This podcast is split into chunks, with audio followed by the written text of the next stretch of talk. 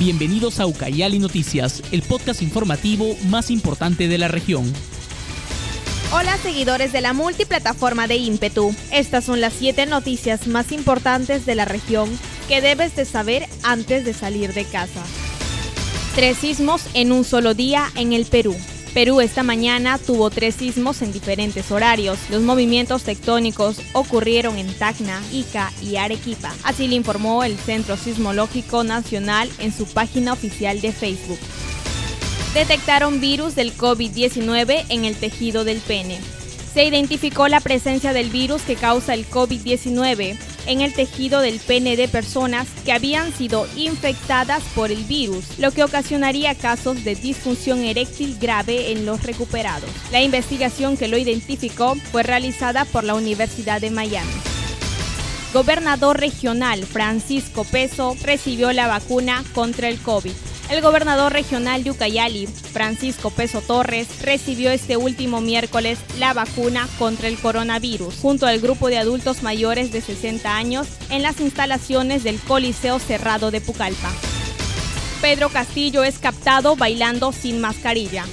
El candidato líder de Perú Libre, Pedro Castillo, fue captado el último lunes incumpliendo los protocolos de bioseguridad. El candidato estaba bailando junto a otras personas, sin mascarilla y sin respetar el distanciamiento social. Los hechos ocurrieron en la ciudad de Iquitos, en marco de su campaña rumbo a la segunda vuelta.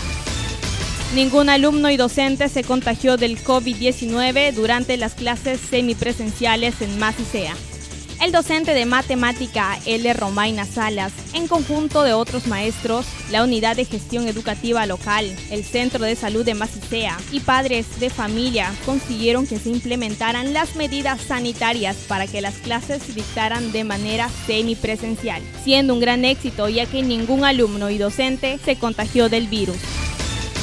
Sujeto mató a su amigo porque manoseó a su hermano menor.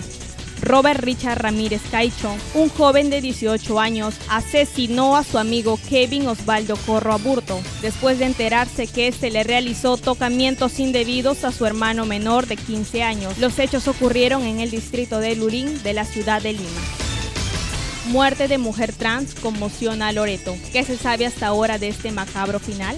Un joven trans identificado como Rodrigo Álvaro Fernández Villanueva fue asesinado el último lunes por la madrugada. La evidencia del cuerpo del joven muestra actos de crueldad, por lo que no se descarta un crimen de odio. La denuncia fue emitida por la red trans de Loreto. Los hechos ocurrieron en la ciudad de Nauta.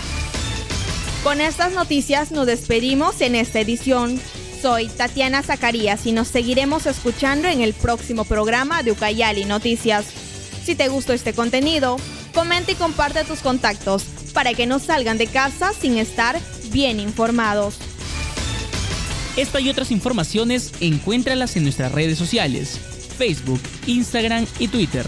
Esto fue todo en Ucayali Noticias, el podcast más importante de la región.